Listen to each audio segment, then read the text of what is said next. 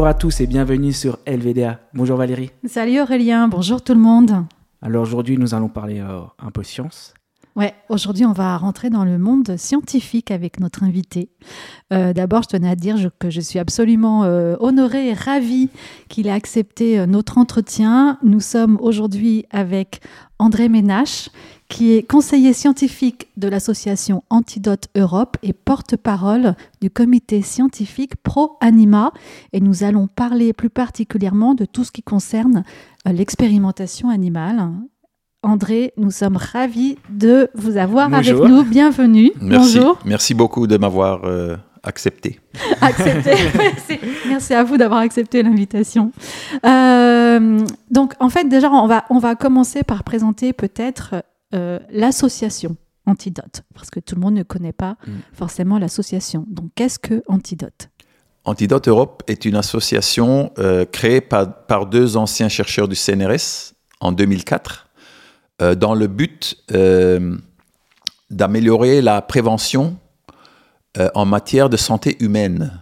Donc ce n'est pas une association de protection animale. C'est une association strictement scientifique. Et d'un côté, c'est un atout parce que je pense que les gens nous prennent plus au sérieux et nous apportons des connaissances justement aux associations de protection animale qui n'ont pas ces connaissances scientifiques. Et donc, si vous voulez, c'est complémentaire aux arguments euh, éthiques et le moral.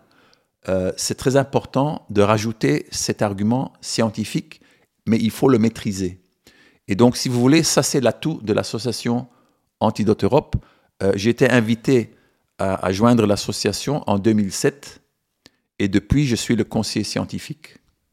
Donc c'est une association qui perdure depuis, euh, depuis euh, plusieurs années. Vous, vous, vous avez rejoint l'association pour quelles raisons exactement et quel est votre, votre parcours dans le milieu de la science? Donc j'ai été sollicité par euh, l'ancien président, donc Dr Claude Rice, qui m'a contacté, qui m'a demandé si je voulais faire partie de l'association et j'ai tout de suite accepté. À l'époque, j'étais au Royaume-Uni. je travaillais dans une des plus grandes associations euh, pour les droits des animaux au Royaume-Uni qui s'appelle Animal Aid. Euh, mais je voulais, je voulais faire plus que ce qu'on ce qu'on me proposait à mm. l'époque. Et ça m'a ouvert beaucoup de portes. Donc euh, j'étais très heureux et j'ai accepté tout de suite. les personnes qui sont membres de l'association Antidote ne sont que des scientifiques? Non. nous avons un comité scientifique mais la plupart des, gens qui nous soutiennent, la plupart de nos adhérents, je dirais, ce sont des militants. Des militants euh, donc, euh, pour la cause du bien-être animal. D'accord, donc l'association au départ, elle avait quand même un, centrage plus sur l'humain, mais après ça a quand même évolué. On connaît plus l'association mm. Antidote, voilà, par rapport notamment à l'expérimentation animale et la, et, la, et la défense des animaux dans le milieu scientifique. Euh, c'est pas tout à fait la défense de l'animal, c'est la critique de la mauvaise science. C'est pas pareil. Oui. Euh, voilà. D'accord. C'est l'inutilité de tester sur les animaux, c'est ça? Oui, et ça, ça c'était une de nos campagnes dès le départ. Oui. Dès le départ. Donc, c'est pas quelque chose qui est arrivé après. C'était, si vous voulez, une des raisons d'être de, l'association. De, la création de l'association. Donc, en fait, vous nous expliquez que expérimenter sur les animaux, c'est non seulement par rapport à ce qu'on utilise aujourd'hui comme méthode cruelle, mais en plus inefficace, voire inutile. Ben, c'est bien pire que cela. Ah. Euh, aujourd'hui, nous avons suffisamment de données pour prouver que c'est quasiment beaucoup, beaucoup d'expériences représentent de la fraude scientifique. C'est de la fraude scientifique et je pèse mes mots. C'est-à-dire, qu'est-ce qu'on entend par C'est-à-dire, avec les connaissances que nous avons aujourd'hui en matière du vivant, on ne peut plus tester des médicaments destinés à l'homme hmm. sur des, animaux. De la même façon, et j'explique ça très, très clairement aux gens, je dis en tant que vétérinaire, je ne vais pas tester des médicaments destinés aux chevaux sur des perroquets. Hmm. Et les gens pigent cela tout de suite. Ils trouvent ça rigolo. C'est logique, oui. C'est logique. Et hmm. donc, je dis, alors pourquoi tester des médicaments destinés à l'homme sur des rats ou des chiens Nous ne sont pas des rats de 70 kilos? Mhm. Et alors les gens commencent à réfléchir. Mais il y a certaines personnes qui disent oui, mais ça reste des êtres vivants, donc si on teste sur eux et que ça ne fonctionne pas, ou au contraire si ça fonctionne, ça, ça peut avoir euh, du coup une première, ça peut être une première étape avant de passer à, à- à des tests sur l'humain. Je pense que c'est un peu comme ça que les gens voient l'expérimentation animale. Oui, alors c'est un peu comme le casino. Si vous allez au casino et vous jouez euh, au casino, vous allez à un moment donné Oui. gagner de l'argent. Mm. Donc, mais ça peut arriver euh, une fois sur euh, je sais pas combien de, de tours. Euh, ce qui, ce qui, pour mieux comprendre le sujet, il faut un tout petit peu creuser dans l'histoire Ouais. de la médecine et surtout de la réglementation. Et ce que l'on découvre, euh, une des raisons d'être pour l'utilisation des animaux dans la réglementation, donc on parle d'autorisation autorisation de mise sur le marché des produits pharmaceutiques, des produits chimiques, etc. Euh, tout cela euh, se fonde sur le procès des médecins qui a eu lieu à la fin de la Seconde Guerre mondiale à Nuremberg, donc 1946. Mhm. Et c'était à l'époque-là, donc au cours du procès, qu'il a été décidé d'encadrer l'expérimentation humaine, appelée des essais cliniques. On appelle, on on- on n'utilise pas les mots expérimentation humaine parce que c'est- affreux, Ouais. mais c'est cela, c'est cela. Et donc, à partir de 1946, on a encadré l'expérimentation humaine ou les essais cliniques en disant qu'il fallait absolument d'abord tester sur des animaux avant de passer aux essais cliniques chez l'homme. Et à l'époque, ça semblait cohérent. En 1946, ça semblait cohérent. Aujourd'hui, absolument pas. Et c'est pour ça que j'ai utilisé les mots, euh, fraude scientifique. Aujourd'hui, utiliser des, des animaux pour tester des médicaments destinés à l'homme, alors que nous possédons des technologies du 21e siècle euh, qui dépassent largement les capacités euh, des tests sur animaux, euh, il y a un gros problème et c'est quelque chose très important pour le public de connaître. Au, au niveau scientifique, euh, est-ce que vous vous heurtez majoritairement à des scientifiques, des chercheurs dans ce domaine-là qui vous disent non, on veut rester sur le modèle animal alors que, d'après ce que vous dites, ils ont déjà vu que ça ne fonctionnait pas? Mais est-ce qu'ils s'y accrochent ou est-ce que vous sentez qu'il y a aussi de la part des chercheurs eux-mêmes une volonté de passer à d'autres modèles, euh, modèles oui, aux méthodes alternatives par exemple? Alors malheureusement, aujourd'hui, nous sommes toujours, je dirais que le modèle animal, c'est-à-dire l'utilisation des animaux dans la recherche biomédicale, représente le paradigme actuel de la recherche médicale. Ouais. Alors, ça, ça remonte à 1865, Claude Bernard, le français Claude Bernard, le vivisecteur Claude Bernard, qui lui a ancré la recherche animale en tant que discipline scientifique. Alors, je ne dis pas que c'était pas un homme brillant, c'était certainement un homme, un homme brillant, mais à l'époque, pour lui, le foie d'un chien fonctionnait exactement de la même façon du foie d'un humain, tout simplement, c'était plus petit. D'accord. Et aujourd'hui, nous savons que c'est une aberration. Et c'est la raison pour laquelle il ne faut pas donner du chocolat aux chiens, des oignons aux chiens, etc., etc. Pas donner du paracétamol, surtout pas aux chats, Oui, etc., etc. parce que c'est mortel pour eux. Alors que pour Parce nous, que on leur aime bien. foie, leur foie métabolise le paracétamol si lentement que ça s'accumule dans l'organisme. Et c'est c'est la raison pour laquelle ça devient tellement toxique. D'accord. C'est vrai que c'est assez bizarre parce qu'on teste des euh, médicaments sur des animaux et tout ça, mais si tu leur donnes, euh, ça, ils meurent, quoi, mais nous, ça nous soigne. Mais pourtant, nous les donne quand même, alors que sur eux, ça marche pas. C'est Oui, bizarre, c'est quoi. ça. Bah, c'est pour Comment, ça justement que ouais, le modèle ça- ça animal marche dans les deux sens. Ouais, c'est, Ça- donc, il, il se peut qu'on a perdu des médicaments Ça se trouve, ouais. précieux pour l'homme Hmm. parce il s'avèrent toxiques chez l'animal. Ouais, et ça se trouve, ça marchait, ça, ça aurait marché sur nous, ça se trouve. Voilà. Mais vous avez un chiffre très intéressant. Donc, euh, c'est la haute autorité des États-Unis, la Food and Drug Administration, qui constate que sur 10 molécules ayant réussi les tests sur les animaux, 9 vont échouer au cours des essais cliniques chez l'homme. Ça veut dire qu'après, hein. ça va être rejeté. Alors, vous avez un taux de- d'échec de 90%. C'est énorme. C'est énorme. Mm. Alors, je ne sais pas comment ça, on, on continue à accepter cela, mais, mais si à côté de cela, on vous dit que les, les, les, technologies du 21e siècle, comme par exemple les organes sur puce, Mhm. euh, ont un taux de prédiction dans les 90%, Ah, alors vous avez un taux d'échec. ouais. Oui, c'est, complètement, complètement débile. Donc c'est, c'est la raison pour laquelle j'utilise le mot fraude scientifique. On Oui. peut plus, on peut plus continuer, on peut pas justifier le- les tests sur les animaux avec les technologies disponibles du XXIe siècle. Et les scientifiques qui continuent à vouloir absolument utiliser les tests sur les animaux, quels arguments ils, ils vous avancent du coup? Alors, vous avez, il faut, il faut, il faut faire la distinction entre euh, la réglementation, dont je vous ai parlé tout à l'heure, qui représente environ 25% de toute l'expérimentation animale en général. Et là, les, ce n'est pas les chercheurs, ce sont les, les entreprises pharmaceutiques qui Ah. nous disent, qui nous disent, nous, on veut pas tester ces animaux, mais la réglementation nous oblige. Oui. Bien que eux, ils ont les moyens, s'ils avaient envie. Ils ont, ils ont, ils ont eu 75 ans depuis la fin de la Seconde Guerre mondiale pour changer leurs mauvaises habitudes. Ils n'ont rien fait.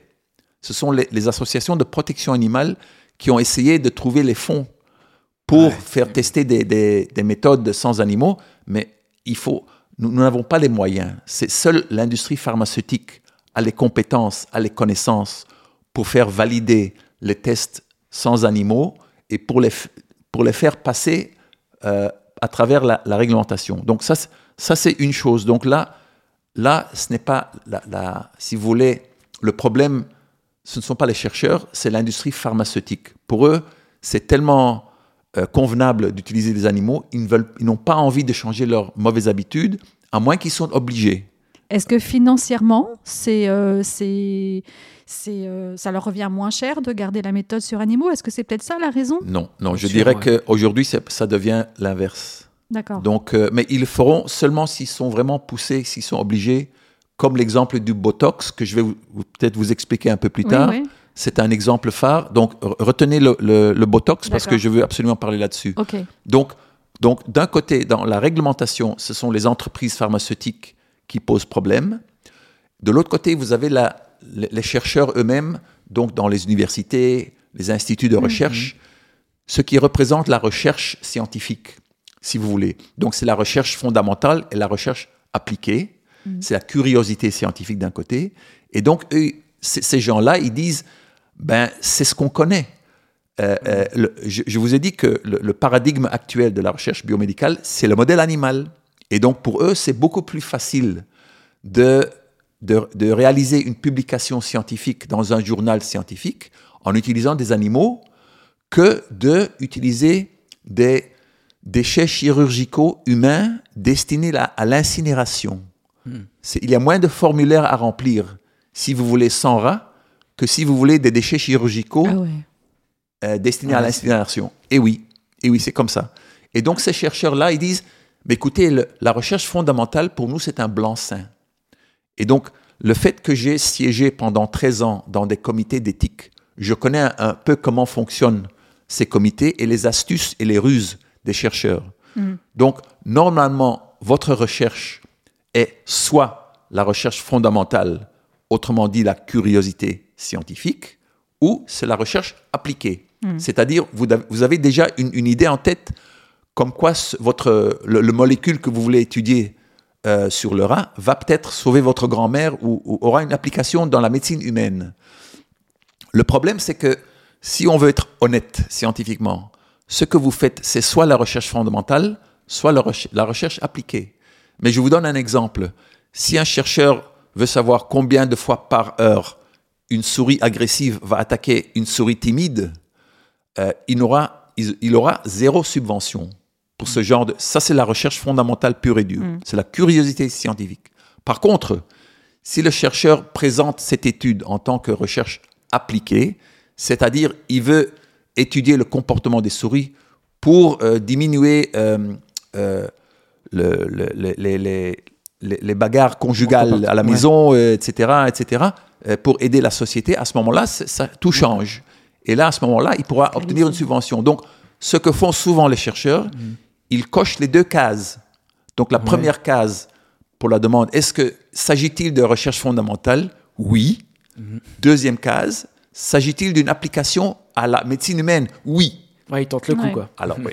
Donc vo- voilà, voilà leur, leur et donc et donc pour eux, euh, donc eux ils veulent absolument pas lâcher le modèle animal.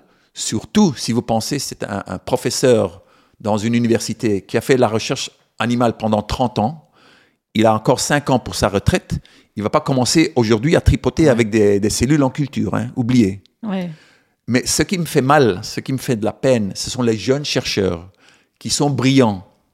Mais eux, ils reçoivent leur, euh, leur euh, information du professeur. Ils prennent l'ancien modèle, du coup. ouais. L'ancien modèle, donc vous avez des, des- des étudiants brillants qui sont lancés dans une carrière de recherche. Ils sont tout de suite dans leur bulle. Ouais. Et donc, ce qui me paraît bizarre, c'est qu'ils ont quasiment perdu l'esprit critique. Mm. Parce que si on connaît un peu euh, euh, la biologie de l'évolution, si on connaît la- les systèmes complexes, etc., etc., eh bien, on, on- on se rend compte très très vite qu'on ne peut pas transposer les résultats d'une espèce à une autre espèce. On ne, même pas, on, ne même, on ne peut même pas transposer des résultats de l'homme à la femme. Mm. Donc, euh, voilà. Ah oui. Enfin, il y en a peut-être qu'on peut transposer, mais pas tous. C'est ça, en fait, l'idée? Ben, je vais vous dire une, une- une petite information. Euh, les essais cliniques. Euh, la première phase, la première étape des essais cliniques après les tests sur les animaux, c'est ce que l'on appelle les tests sur, sur des volontaires sains. Ça, c'est également une invention de l'industrie pharmaceutique parce qu'ils savent très Oui. bien qu'ils ne peuvent pas faire confiance aux données issues des tests sur les animaux. Mhm. Il faut donc trouver des, des personnes, des gens Volontaire, oui. pour, pour participer, pour tester ces médicaments. Et donc, ils appellent ça des volontaires sains. Bien sûr, ce ne sont pas des volontaires, ils sont payés.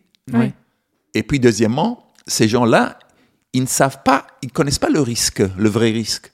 Parce que si vous êtes la première personne pour tester un médicament jamais testé sur l'homme, bref. Donc, les, volontaires sains, c'est- normalement un petit groupe, 10, 10 personnes. Alors, ces 10 personnes, ce sont normalement des hommes blancs, entre l'âge de 25 ans et 35 ans, non fumeurs, taille et poids moyenne. Pourquoi l'homme? Parce que l'homme est moins susceptible aux effets secondaires des médicaments et des vaccins que la femme. Ce n'est pas par, par erreur qu'ils Mhm. ont choisi ça. Pourquoi les hommes blancs?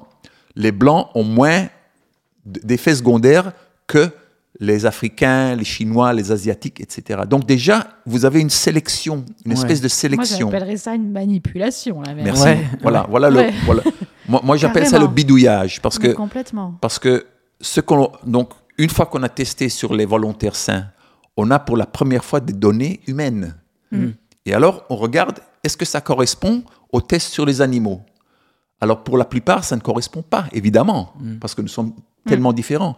Et donc le, le fabricant du médicament est obligé de retourner au labo et de remplacer le rat par un autre animal et le chien par un autre animal jusqu'à ce que les données Soit pareil. pareilles, D'accord. correspondent. Sinon, il ne peut pas avancer à la deuxième phase des essais cliniques. Alors ça, j'appelle le bidouillage. Mm.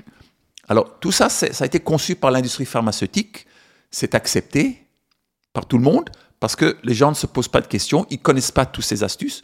Le, le- le seul fait que je peux vous raconter cette histoire, c'est que j'ai payé, il me semble, 1500 euros à une conférence à Bruxelles il y a 15 ans, euh, proposée par l'industrie pharmaceutique, ou des anciens, des anciens de l'industrie pharmaceutique, pour apprendre aux chercheurs comment, euh, comment fonctionne euh, la autorisation de mise sur le marché, etc. Mhm. Je me suis dit, c'est quelque chose absolument que je dois, je dois connaître. Mhm. Et c'est pour ça que je peux vous donner ces informations. Vous savez de quoi vous parlez, du coup. Et moi, je me suis toujours dit, euh, par exemple, quand on teste euh, comme ça sur les humains, parce que sur les animaux, on va dire, euh, les gens s'en foutent, mais sur les humains, s'il y a des effets secondaires, il se passe quelque chose derrière. Sur l'être humain, il se passe quoi derrière? Parce que c'est vrai qu'on n'entend pas beaucoup parler. Quoi. Mm. Imaginons cet être humain, il, il meurt derrière. Et comment ça se passe? Qu'on le sait pas euh, Ouais. euh, Est-ce qu'on le sait pas, quoi, tout ça? test. Alors, dans, si vous voulez, dans, l'Occident, l'Occident, on fait plus attention que dans les pays comme l'Inde et l'Afrique, etc. Mhm. Mais disons que dans l'Occident, et en l'occurrence, j'ai eu l'occasion d'interviewer une jeune femme qui participait dans des essais cliniques pour avoir un peu d'argent de poche. Mhm. Elle m'a raconté qu'un jour, au cours d'un essai clinique, le chercheur lui dit euh, ben, Vous pouvez rentrer chez vous maintenant. Mais elle dit Mais, on n'a pas fini. On, lui a dit Oui, mais selon le prélèvement sanguin, vos prélèvements sanguins, vos taux d'enzymes du foie commencent à monter. Ça veut dire que votre foie n'aime pas ce médicament. Et donc, on va vous sortir de cet essai clinique. Donc, les données ne sont plus comptabilisées dans les résultats parce qu'on a, Ah, on a on les sort. exclu cette personne-là. Bah, c'est carrément faux. Ah bah là, c'est bien, oui, Ah voilà, Ah ouais. c'est- pour ça que je, je- je- voilà. Il n'y a que de ça la c'est 100% réussite dans ce cas-là à chaque fois. À peu près. Donc, Ouais. on, sélectionne, on sélectionne vraiment les personnes les plus, euh, les plus costauds. D'accord. Euh, voilà. Et, et même avec toutes ces précautions-là, si vous voulez, Peut Euh, avoir, oui. il peut y avoir euh, des, des accidents, mais on va connaître les, les vrais effets secondaires une fois que le médicament est commercialisé, homologué. C'est-à-dire une fois que des ouais. centaines de milliers de personnes l'ont pris, à ce moment-là, on va comprendre ce qui se passe. Et normalement, si un médicament provoque un décès, je dirais, comme ça, sur 5000, il sera retiré du, du- du marché. Même, je, je me souviens à l'époque, il y avait un médicament qui provoquait des effets secondaires graves sur 20 000 personnes. Il a été retiré du marché. Il a été retiré du marché. Donc, donc mais c'est seulement à l'échelle, Après. Euh, grande échelle, qu'on peut connaître vraiment les effets secondaires. Et c'est pour ça que, personnellement, euh, si un médecin me propose un, un traitement et il me dit euh, Ah, Nous avons un, un tout nouveau médicament, je dis Non, non, je préfère l'ancien. Donnez-moi l'ancien parce qu'on connaît les effets secondaires de l'ancien médicament. Ouais. Un médicament tout neuf sur le marché, on ne Ouais. connaît pas encore, à moins que vous n'avez pas le choix. Si, vous êtes, si, si c'est le seul médicament qu'on peut vous proposer et que vous avez deux semaines à vivre, eh bien oui, pourquoi pas Et Ok. euh, les personnes qui disent oui, mais euh, si euh, s'il n'y avait pas eu l'expérimentation animale, euh, il y a certains médicaments qu'on n'aurait pas aujourd'hui, ou c'était quand même une étape nécessaire, ou, ou, ou je vois pas comment on pourrait euh, s'en passer aujourd'hui. Donc, comment on peut répondre à tout ça? Alors à tout ça, on est obligé de passer par les tests sur les animaux à cause de la réglementation. Hmm. Et le- les tests sur les animaux sont un filtre dans le sens où 9 sur 10 molécules vont échouer. Mais finalement, c'est les, les épreuves sur l'homme. Ce sont les essais sur l'homme. Donc, il y a évidemment des médicaments qui marchent bien chez les animaux, ou certains animaux, pas tous, et chez l'homme. Mais ça, ce n'est pas scientifique. Mm. Ça, c'est, casino. Ça, c'est C'est ce retourner au casino. l'heure. Ouais, ouais. Mais si vous voulez être systématique, rigoureux, scientifiquement rigoureux, vous devez tester votre médicament euh, sur l'espèce en question. Ouais. Donc, utilisez d'abord des cellules humaines en culture, des cellules humaines en 3D, euh, organes sur puce d'origine humaine, déchets chirurgicaux euh, d'origine humaine destinés à l'incinération. Il y a par exemple euh, à l'Institut Pasteur une biobanque, une biobanque de tissus humains. Mhm. Donc là, les chercheurs peuvent faire appel à n'importe quel tissu, n'importe quel genre de cellule dans le corps humain. Vous pouvez commencer avec cela. Ce n'est pas, ça représente pas le corps entier humain, on est d'accord. Mais au moins, c'est, c'est plus pertinent pour l'homme que le rat ou le chien ou, le les chevaux. Ouais. Euh, on peut justement parler des espèces animales qui sont sur lesquelles on, fait des tests parce que beaucoup de gens pensent qu'il n'y a euh, que des, des- des rats, des souris, euh, parfois certains savent les chats, les chiens, mais en fait il y a toutes sortes d'espèces animales qui sont dans les laboratoires aujourd'hui. Oui, donc pour des chiffres pour la France, euh, la France est un des, des pires élèves dans toute l'Europe. Donc parmi les trois pays qui utilisent le plus d'animaux dans Ouais. toute l'Europe, donc euh, l'Allemagne et le Royaume-Uni, et la France utilisent environ 4 millions d'animaux par an. Alors sur ces 4 millions, à peu près la moitié sont utilisés dans des, des expériences, et l'autre, les autres 2 millions sont gardés sont pour la reproduction, etc., etc. Mais ils seront finis, ils seront, pardon, ils seront tués à la fin. Oui, ils Donc, sont- voilà. Donc, euh, je dirais que 85% des animaux sont des rongeurs, D'accord. donc des souris, des rats, des hamsters, etc. Euh, beaucoup de souris sont génétiquement modifiées, c'est-à-dire ils ont des, ils ont des, des dégâts génétiques. on leur développe des maladies le- exprès. euh, exactement, exactement. Euh, donc 85%. Et donc malheureusement, pour l'opinion publique, ça, ça n'embête pas trop les gens, les ce qu'on fait aux rats et aux souris. Et donc, globalement, euh, ce, qui en- ce qui gêne plutôt le, le grand public, ce sont les singes et les chiens et les chats euh, et peut-être les lapins. Donc, en France, on utilise entre 3 et 4 000 chiens par an, dont la majorité, c'est dans l'industrie pharmaceutique. Donc, les tests qu'il faut selon la réglementation. Euh, également, on utilise entre 3 et 4 000 singes en France chaque année, maje- majoritairement pour l'industrie pharmaceutique. aussi. D'accord. Dans les 4 millions, on englobe euh, les cosmétiques aussi, du coup.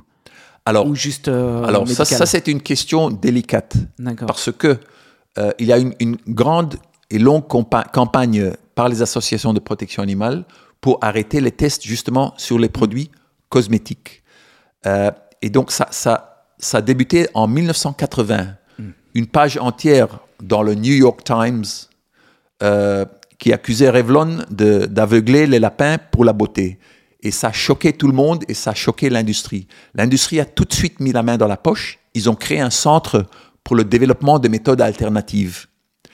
Et donc, ce centre a pris 30 ans, 30 ans, pour développer des tests non animaux uniquement pour ce qui concerne les produits cosmétiques. Donc, par sa définition, un produit cosmétique, c'est quelque chose qu'on applique à l'extérieur. Donc, tout ça concerne la toxicité cutanée uniquement. Mais, mais, si vous voulez homologuer un produit cosmétique comme un médicament, il faut savoir quelle est, quelle est la, la toxicité potentielle pour l'organisme. Par exemple, quelqu'un qui met du rouge à lèvres, il va avaler un peu de rouge à lèvres. Oui. Donc, c'est un exemple où certains cosmétiques peuvent être absorbés par la peau. Et donc, concrètement, il y a environ 11 tests en toxicité requises par la réglementation. Donc là, l'industrie cosmétique a répondu seulement à 3 ou 4 sur les 11. Alors, comment est-ce qu'ils ont fait pour les autres 7 tests? Eh bien, figurez-vous que la majorité des substances chimiques dans les produits cosmétiques, je dirais 90%, sont issus de l'industrie chimique. Et donc, vous avez un chevauchement d'utilisation de, ces mêmes produits dans l'industrie chimique et cosmétique. Et donc, il y a une autre réglementation qui existe pour les, pour les substances chimiques. Et donc, les, entreprises cosmétiques, ils testent leurs molécules par le biais de cette réglementation qui s'applique aux- aux produits chimiques pour répondre aux exigences réglementaires. Et comme ça, ils ont triché, ils nous ont menti, ils ont dit oui, oui, on a arrêté les tests des animaux, mais non, ça concernait seulement trois tests sur les 11. Et c'est dernièrement que les associations de protection animale se sont éveillées et ils ont lancé une, euh, une initiative citoyenne européenne à ce propos. Ils ont recueilli, il me semble, 1,4 million de signatures, donc normalement ça devrait être accepté, ça devrait être euh, reçu au Parlement euh, européen et par la Commission européenne pour en discuter. Vous savez quand ça doit passer? À En mon avis, c'est- Ça va prendre du temps, ça. c'est ouais. non, c'est en cours de, de validation par les pays membres. Ils doivent valider les, les signatures, qu'il n'y a pas de, de- De, de- triche, de fraude, ouais. etc. fraudes, Donc, je, je dirais dans le prochain mois, ça va se passer. Alors, là, là, dans le prochain dans mois. les prochains mois. Alors, je suis pas trop 2023. optimiste Ouais. parce que j'ai vécu l'initiative citoyenne européenne qui s'appelle Stop Vivisection, Mhm. Euh, qui a été euh, reçue par le- le- le- la Commission et le- euh, le Parlement européen en 2015 Oui.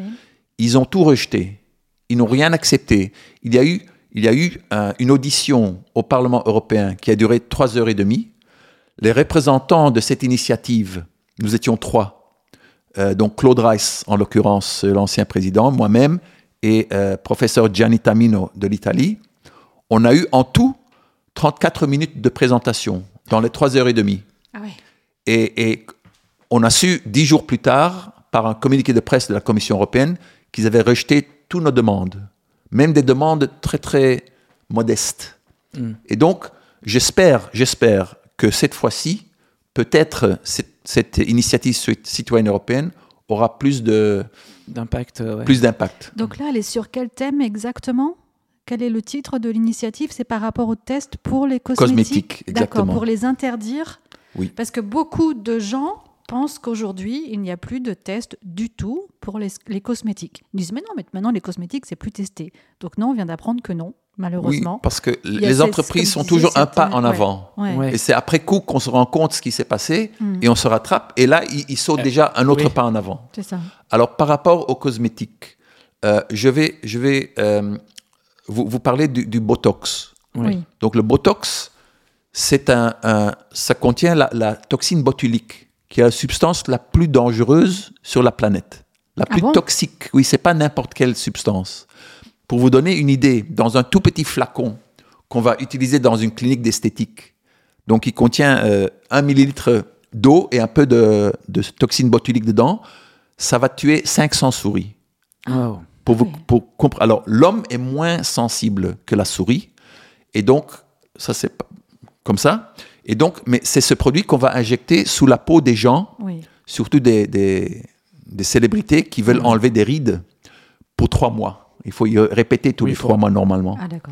Et donc, à un moment donné, euh, aux États-Unis, la plus grande association pour les droits des animaux, la Humane Society of the United States, a décidé de euh, d'essayer de d'obliger le fabricant de remplacer ce, ce test affreux parce que on utilisait les, les souris comme des éprouvettes vivantes pour tester chaque lot de Botox avant qu'il Oui, soit une obligation avant passe. de, en vente. ouais. voilà. Et donc, euh, ça asphyxie la souris, ça paralyse les muscles.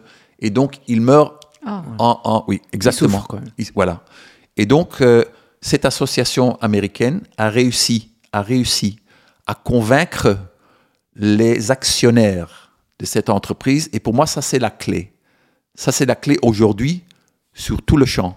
C'est les actionnaires. C'est informer les actionnaires pour qu'ils savent ce qui se passe avec leur argent. Ils sont pas Parce qu'ils savent pas forcément. euh, Écoutez, je, je comprends qu'un actionnaire veut faire de l'argent, mais il, il suffit que quelques-uns parmi eux disent non, ça c'est ça c'est Oui. trop loin. ou une conscience Ça- quand même. euh. Exactement. On peut quand même faire de l'argent, mais sans faire mal aux souris. Et donc c'est ce qu'a fait le, le fabricant du Botox aux États-Unis, a développé une méthode complètement euh, non animale, donc qui se base sur des cellules neuronales d'origine humaine.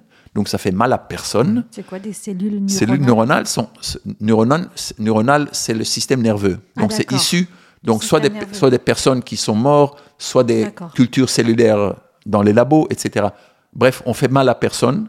C'est au moins aussi fiable que les souris, peut-être mieux, peut-être plus fiable. Et c'est comme ça qu'on remplace des milliers et des, dizaines de milliers de souris. Alors il faut se poser la question si ce test qui a été approuvé en 2011 aux États-Unis par la FDA, la Haute Autorité de Sécurité Sanitaire, si ce produit, si le test, pardon, non animal a été approuvé en 2011,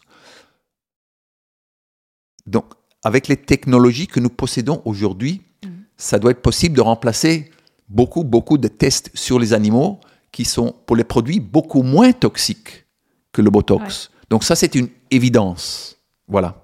C'est ce que je voulais vous raconter sur le Botox. Donc, moi, ce Mais c'est que aux États-Unis du coup. Alors, pâté. c'est- euh, alors maintenant, ça commence en Europe. C'est-à-dire que le Botox aux, aux États-Unis avait sa propre formulation confidentielle. Donc, en, en Europe, Oui, on a, on a l'équivalent de- du fabricant, c'est par exemple Ipsen Mhm. en France. Et donc, eux, ils ont dit, ben non, on peut, on peut pas utiliser leur méthode sans animaux sur notre produit, produit, parce ouais. que c'est pas, ça correspond pas tout à fait. Ça leur a pris, je Du crois, coup, ils l'ont 7 pas ans. Ah, C'est pas le même produit. Ils ont, ils ont traîné, ils ont traîné, ils ont traîné. Ouais. Et maintenant, je pense qu'ils ils commencent à utiliser leur propre Ok. euh, test non animal. Ouais. Voilà. Est-ce que, est que d'ailleurs, une question, est-ce que les laboratoires qui font les tests sur animaux par rapport à certaines molécules, produits, selon le pays, est-ce qu'ils communiquent entre eux ou ça veut dire que pour une même molécule, un même produit, selon. Chacun pour soi, voilà, chacun va faire ses tests sur. Donc, utiliser des animaux de son côté ou est-ce qu'il y a une base commune? Est-ce qu'ils échangent ou pas? Alors, normalement, si c'est quelque chose. euh, D'abord, c'est pas la- l'entreprise qui fait les tests. Il y a des labos qui sont Oui, sous-traités. C'est vrai. ouais. C'est eux qui font les tests. Et donc, si eux, ils, ils remplissent les exigences réglementaires, normalement, c'est accepté au niveau mondial. D'accord. Normalement, il y a, il y a une. euh, Une charte. Une base de voilà, exact- exactement. Ils vont pas refaire Exactement. les tests dans chaque pays. Non, normalement, normalement, non. D'accord. Normalement. Normalement. Ouais. Il peut y avoir des exceptions, mais alors ça sera des, des tests vraiment euh, euh, minimes. Des- Ouais. des- des- voilà. Quels sont les. Donc, vous est-ce que vous êtes déjà, vous, allé dans des laboratoires et est-ce que vous avez vu de vos yeux des tests faits sur des animaux vivants Euh, j'ai été dans les labos, j'ai vu des expériences sur des animaux.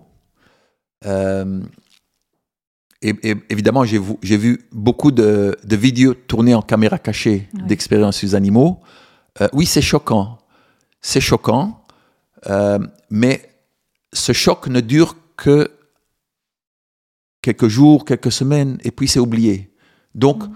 si, si, nous, si nous nous basons uniquement sur l'effet choc des expériences sur les animaux, ça ne va pas arrêter l'expérimentation animale parce que les chercheurs justifient l'expérimentation animale en disant c'est un mal nécessaire. C'est un mal nécessaire. On doit soit tester sur votre enfant, soit sur votre chien. Alors là, Ouais. On est bloqué. Oui. et donc, et donc quand j'ai quand j'ai connu cette argumentation, et j'étais jeune étudiant en Afrique du Sud à l'époque, parce que c'est à ce moment-là où j'ai découvert l'expérimentation animale, et j'ai décidé que ça sera ma mission dans la vie de trouver des, de, de s'en débarrasser de, cette, de ce fléau.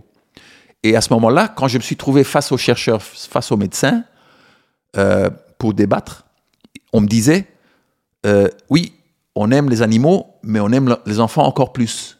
Et je n'avais pas de réponse pour ce chantage émotionnel. Et c'est ce qui m'a poussé à chercher des arguments, une argumentation strictement scientifique. J'ai eu beaucoup de chance de rencontrer des chercheurs et des scientifiques merveilleux, intelligents, honnêtes, etc., qui m'ont fourni toutes les connaissances que j'ai aujourd'hui. Et j'ai maintenant 45 ans de connaissances que je dois absolument partager avec le grand public, avec nos élus euh, et avec les actionnaires des entreprises. Comment se fait ce partage Alors, comment est-ce que vous arrivez à communiquer auprès, auprès de ces cibles? Donc, euh, en ce qui concerne le grand public, nous avons la chance aujourd'hui d'avoir des réseaux sociaux. Ça, c'est très important et on l'utilise à fond. Ça a changé beaucoup de choses, ça, quand même, les réseaux sociaux. Absolument. À peu près tout, pour toutes les causes. ouais. Absolument. Euh, en ce qui concerne les élus, euh, ben nous avons, en l'occurrence, il y a une pétition sur le site du Sénat, justement sur le remplacement des tests sur les animaux, et donc qui vise, ce- ce- cette pétition, ce n'est pas une énième pétition qui demande aux gens de, de signer. Euh, cette pétition euh, vise une mission d'information. C'est du jamais vu. C'est du jamais vu parce que les chercheurs ont toujours eu le luxe de ne pas avoir justifié leurs expériences sur les animaux. Aussitôt que vous portez une blouse blanche, eh ben, faites-moi Mm. confiance. Faites-moi confiance. Ouais, Pourquoi pas. Euh, Mais leur pire cauchemar, c'est une enquête approfondie sur leurs recherches. Parce qu'il il y a de gros problèmes dans la recherche, dont, dont le grand public ignore complètement. C'est que, par exemple, 85% des tests sur les animaux sont non reproductibles. C'est-à-dire? C'est-à-dire que soit une autre équipe ne peut pas, n'obtient pas les mêmes résultats qu'une première équipe en utilisant les mêmes, les mêmes animaux dans les mêmes conditions, et parfois même la même équipe n'arrive pas à reproduire les mêmes résultats. Ah oui, donc en fait, on n'avance pas. Ouais. Ça euh, prouve On rien, tourne en c'est rond. On aléatoire. tourne en On rond. tourne en rond, ouais. On tourne en rond. Et donc, il y a, le problème, c'est qu'il n'y a aucun audit scientifique. Hmm. Il n'y a quasiment aucun audit scientifique sur l'expérimentation animale. On nous dit pourtant souvent, mais maintenant c'est encadré, il y a des comités éthiques, il y a des réglementations. Mais en fait, derrière les murs, ça se passe pas vraiment comme ça. Ben, heureusement, j'ai vécu, euh, j'ai siégé pendant 13 ans au sein des comités d'éthique. Et je peux vous dire que c'est un blanc-seing. Hmm. Tout passe. Tout passe. J'étais même dans une situation en Suisse où j'étais dans un comité d'éthique où il y avait quatre personnes, disons, de mon avis et trois personnes de l'autre avis. On n'a pas réussi à arrêter une seule demande Alors que vous étiez une seule expérience. Pourquoi? Parce que la directive euh, concernant l'expérimentation animale n'oblige pas le chercheur de prouver que son modèle animal est pertinent pour la santé humaine. Il n'est pas obligé. Donc, je, je vous donne un exemple. Euh, le chercheur euh, est obligé de respecter la règle des trois R, par exemple. Les trois R, le premier R, c'est la, la R de la réduction. Donc, il doit utiliser le minimum d'animaux possible. Mhm. Et donc, le chercheur va vous dire, écoutez, j'ai fait des manipulations statistiques, etc. Je vais utiliser 100 rats au lieu de 120 rats. Et voilà. Donc, j'ai respecté le R de la réduction. OK, on est d'accord. Le deuxième R, c'est le R du raffinement. Le raffinement, c'est que, par exemple, c'est de donner des antidouleurs à l'animal au cours de, de l'étude pour qu'il souffre moins. Donc le chercheur va dire, eh bien, deux fois par jour, je vais donner un antidouleur aux rats. Ils vont, ils vont moins souffrir. Ok, j'ai respecté le R de raffinement. On est d'accord. Le troisième R, ça c'est le plus difficile. Le R du remplacement. Alors le chercheur va me dire, mais comment est-ce que vous voulez que je remplace le rat pour étudier le cancer J'ai besoin d'un organisme vivant complexe entier. Le cancer, c'est une maladie complexe. Le système immunitaire, c'est quelque chose de complexe. Je ne peux pas étudier des cultures cellulaires humaines. Je ne peux pas. Et, il, a, il a raison. Alors je lui dis, mais ok, alors est-ce que vous pouvez m'apporter des preuves que votre rat, votre modèle de rat est pertinent pour la santé humaine? Ah, monsieur Ménage, vous dépassez votre cadre, votre mission en tant que membre du comité d'éthique. Ce n'est pas à vous à mettre en question le, euh, modèle. Euh, le modèle animal, mm. la pertinence du modèle animal. Et, la loi le soutient. La directive et la réglementation et le code rural, tout ce que vous voulez, eh bien, il n'a pas à justifier. À ce moment-là, mes bras sont liés. Mm. Et je ne peux rien, mais rien faire. Et donc, tout le système est pourri. Tout le système est pourri. Et c'est pour ça que c'est un blanc-seing. Le comité d'éthique, c'est une blague. C'est une mm. triste blague. Voilà. D'accord. Donc, en fait, oui, c'est sur le papier, mais. Euh, pas d'utilité dans la réalité. Il n'y a pas de contrôle que ça. Et là, vous veniez de dire, vous venez de dire, si le scientifique n'arrive pas, euh, enfin, vous dit dans le comité, euh, je ne peux pas utiliser euh, pour la recherche sur le cancer, il n'y a pas d'alternative. Est-ce que, est-ce que, est-ce que, donc il y a un cas comme ça où effectivement, vous avez eu des cas où vous dites, bah oui, finalement, là, par contre, on est obligé d'utiliser le modèle animal. Alors, justement, il faut, pour être cohérent, il faut étudier l'espèce en question. Donc, je, donne l'exemple à nouveau. Je ne vais pas tester un médicament destiné aux chevaux sur des mm. perroquets. Et donc, à, quoi sert tester sur des rats?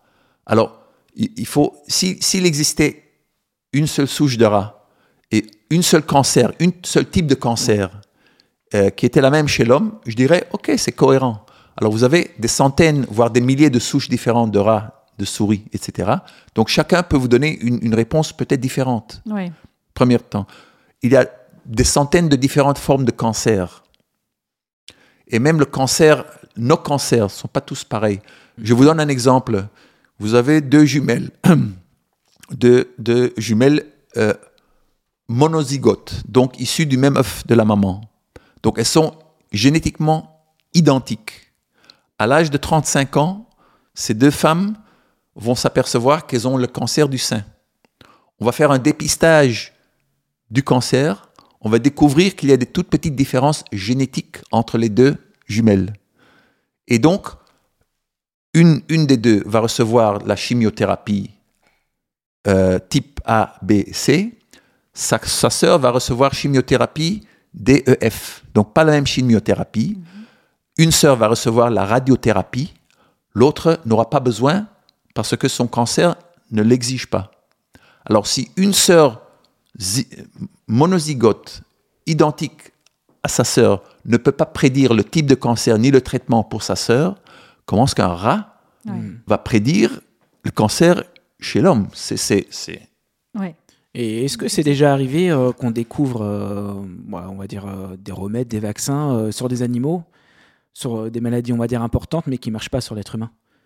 Alors, pour répondre à la question, on va seulement connaître la réponse après qu'on a testé qu'on est testé sur l'homme. D'accord. Et pas seulement l'homme, la femme. Pas seulement la femme, les enfants, les personnes âgées, les personnes avec des comorbidités. Et c'est peut-être une leçon, je ne sais pas si on l'a appris, mais des vaccins contre le Covid. Oui. On a découvert que les gens réagissent de façon différente, parfois très différente. Euh, et donc c'est, c'est normalement, si on parle de vaccins par exemple, normalement, hein, ça prend 15 ans, 10 à 15 ans pour développer un nouveau vaccin. 10 à 15 ans. Là, on l'a fait en 10 mois pour le Covid, en 10 mois. Deuxième, deuxième chose, après que le vaccin a été homologué et commercialisé, on attend normalement 10 à 15 ans avant de le donner aux femmes enceintes pour connaître l'effet sur le fœtus. Mm. Là, on l'a fait quasiment tout de suite. Mm. On n'a pas attendu ce temps-là. Pour moi, c'est une aberration. Mm. Et j'espère qu'avec le temps, euh, les gens vont se rendre compte et, les, responsables vont se rendre compte de ce qui s'est passé. Mm. Je m'arrête là. Ouais. Euh, est-ce que vous avez l'impression que il y a quand même des, enfin pas l'impression, est-ce qu'il y a quand même des réglementations qui ont été mises en place et qui ont vraiment eu un effet concret pour faire avancer le, la les recherches euh, de, en méthode alternative? Et est-ce qu'il y a des protections qui ont été mises en place pour en faveur des animaux de laboratoire, pour en protéger certains ou pour réduire leur douleur, à part les trois R dont vous avez parlé tout à l'heure. Est-ce qu'on a eu quand même des avancées sur ces dernières années, depuis qu'Antidote, euh, par exemple, a été créé Euh, je dirais qu'il y a eu très peu d'avancées, très peu euh, symboliques, cosmétiques, Ouais. Ouais. très très peu. Euh, le problème, ben, ré- répétez s'il vous plaît votre question. Je voulais savoir justement s'il y avait eu des avancées à la fois euh, par rapport à la souffrance. Est-ce qu'il y a des réglementations qui ont été mises en place pour limiter la souffrance des animaux, à part les 3R dont on a parlé? Et, euh, et, et- et je crois qu'il y a eu certaines espèces qui ont été retirées. Des- Alors des non, non, de on, non, on, utilise toujours les mêmes espèces. D'accord. Euh, ce qui est important, c'est que aujourd'hui, on a un effet étonnoir. Parce que vous avez beaucoup d'équipes, beaucoup de, beaucoup de gens, beaucoup de chercheurs qui travaillent justement sur les, les méthodes alternatives et les méthodes de remplacement. Alors, cela s'applique principalement à la réglementation et pas à la recherche fondamentale Hmm. ça doit d'abord se passer, on doit d'abord passer aux méthodes sans animaux dans l'industrie avant que, il faut, ça sera un effet domino qui va arriver aux, aux chercheurs universitaires. Donc eux, ils vont pas lâcher le morceau. Il faut d'abord que ça se passe au niveau industriel. Ah, donc, donc tout- toute cette euh, discussion et toutes ces avancées concernant les méthodes alternatives, le, remplacement, etc., etc., c'est formidable. Ça s'applique principalement à l'industrie pharmaceutique et l'industrie chimique, donc 25% Mm. globalement de toute l'expérimentation animale. Le seul problème, le seul problème, c'est que on peut pas appliquer une méthode dite alternative ou un remplacement si ce n'a pas été validé scientifiquement. Donc, en- en- concrètement, que, représente la validation? Vous proposez une nouvelle méthode sans animaux. On va la tester dans trois labos de façon indépendante, trois labos reconnus par la Commission européenne comme étant habilités à tester. Si les trois labos ont le même résultat et que c'est une méthode fiable et robuste, etc., à ce moment-là, vous l'avez validée. Et, mais ce n'est pas fini. L'étape suivante, c'est que ça soit reconnu par les autorités de sécurité sanitaire, si on parle de l'Europe, donc dans les- tous les pays, les États membres de l'Union européenne. Alors Ah normalement, normalement, ça devrait passer. Normalement, si c'est une méthode scientifiquement Ouais. fiable, etc., Oui. ok, ça, raison, ça va prendre une ou deux années, un ou deux ans, mais normalement, ça va passer. La partie compliquée, c'est la validation scientifique. Pourquoi? Parce que l'industrie pharmaceutique n'a pas vraiment d'intérêt de faire valider les méthodes sans animaux. Ils sont toujours tellement à l'aise. Pour eux, utiliser des animaux, ça fait passer les médicaments plus vite Mm. à l'étape de- d'essais cliniques.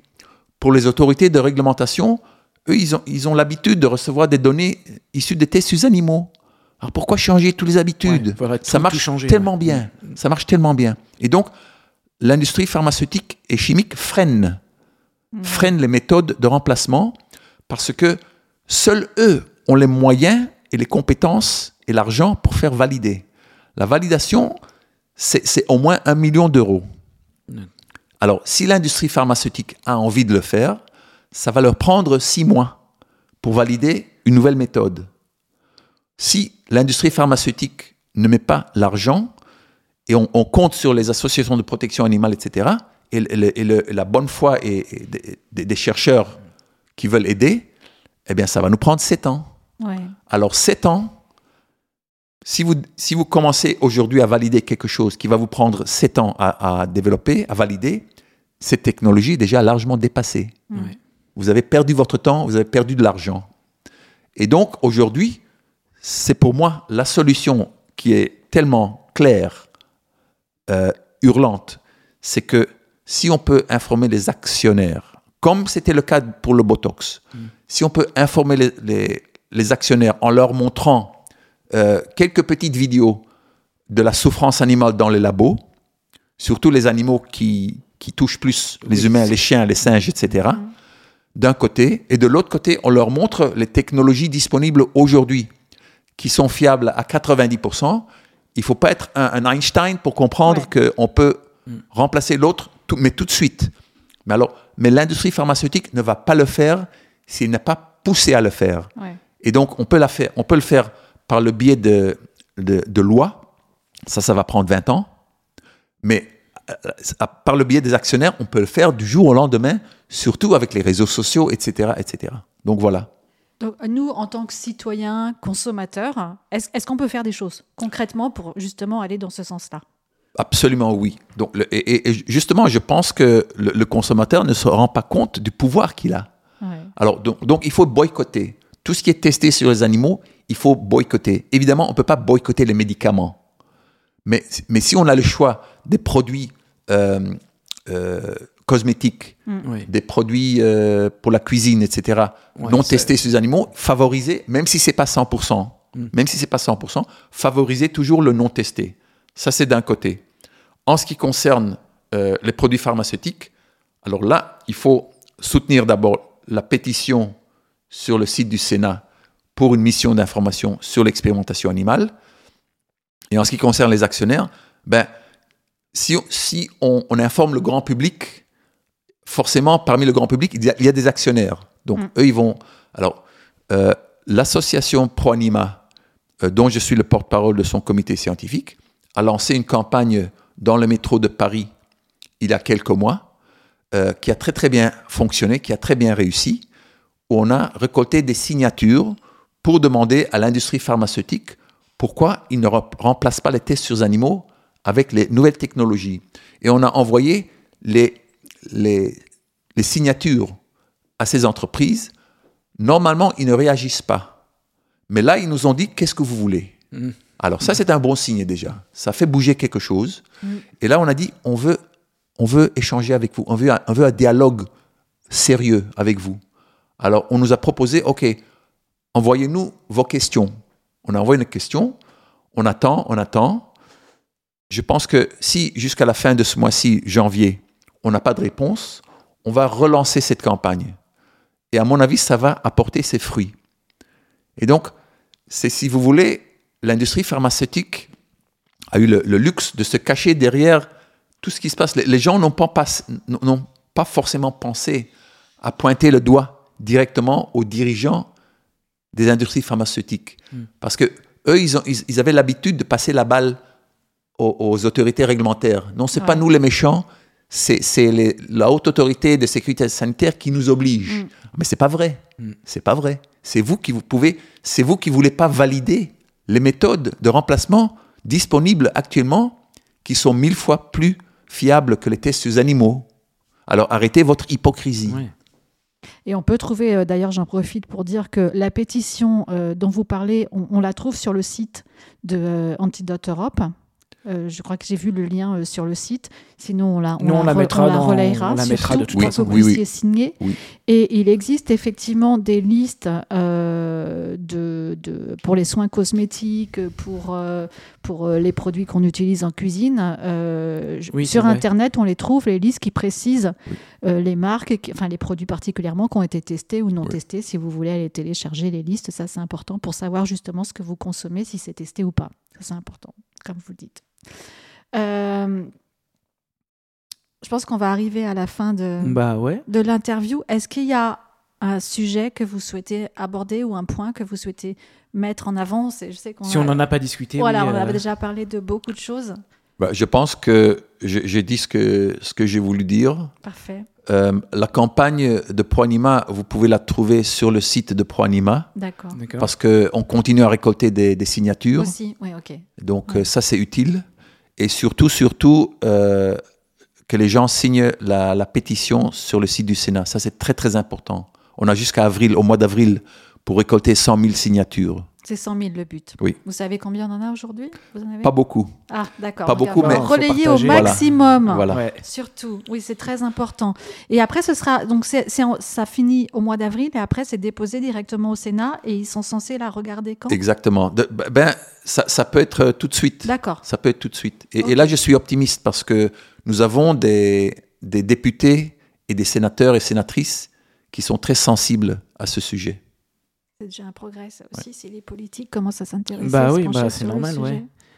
Bah, de toute façon, on, on va terminer sur un- une petite note un peu plus jouée. Ouais, on- Prends ton on- téléphone parce que le mien, il est. Euh, non, mais ça va, je, ouais. Tu étais en tête Je- Ok. On se fait toujours un petit point un peu plus léger parce qu'on Ouais, on aime souvent bien. des sujets un peu lourds, Comme aujourd'hui, oui. difficiles. Mm. et on a appelé ça euh, l'interview entre nous. Ouais. On va poser une petite question. Voilà. Euh, voilà une première question qui me vient. Tu, tu veux en poser une, Aurélie? Non, vas-y, vas-y. Non, ok. Tu l'as là, je vois. Ok, ah, je me dis, si vous, si vous deviez euh, être un animal ou vous réincarnez un animal, quel animal seriez Euh, je pense un dauphin. Un dauphin? Ah ouais, Ouais, pourquoi? Un dauphin. Je, je- je me sens très très proche de cet animal. D'accord. C'est beau, les dauphins. Ouais. Attends, ouais. Dans la mer. Ben, ils, ont, ils ont un cerveau plus, plus grand que, que l'homme. Est-ce que ça veut dire qu'ils sont plus intelligents que Je nous? dirais que oui. Ah, Ouais. Ils ont Malheureusement, ils ne sont pas au pouvoir. oui. Ouais. pas encore. Pas encore. C'est pas encore.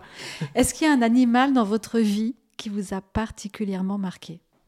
Ben, j'ai un chien que j'ai adoré, euh, qui s'appelait Blackie, et qui m'a, que, que j'ai reçu quand j'étais ado, jeune ado, Ouais. et quand nous étions euh, en, en Zambie, en Afrique, en, en Afrique, et on a dû quitter la Zambie pour aller en Afrique du Sud, et j'ai pas pu prendre Blackie avec moi. Ah. Et donc, on l'a rendu à mon oncle, qui était au Ouais. Congo. Et j'ai eu l'occasion, après, je crois, plusieurs années, 7 ou 8 ou 9 ans, de le revoir.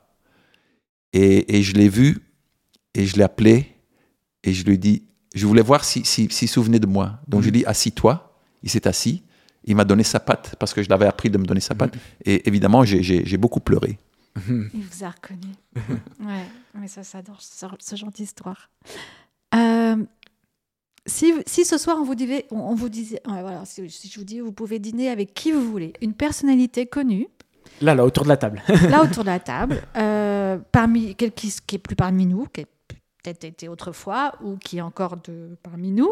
Alors, qui choisiriez-vous? Euh, je pense Henry Spira.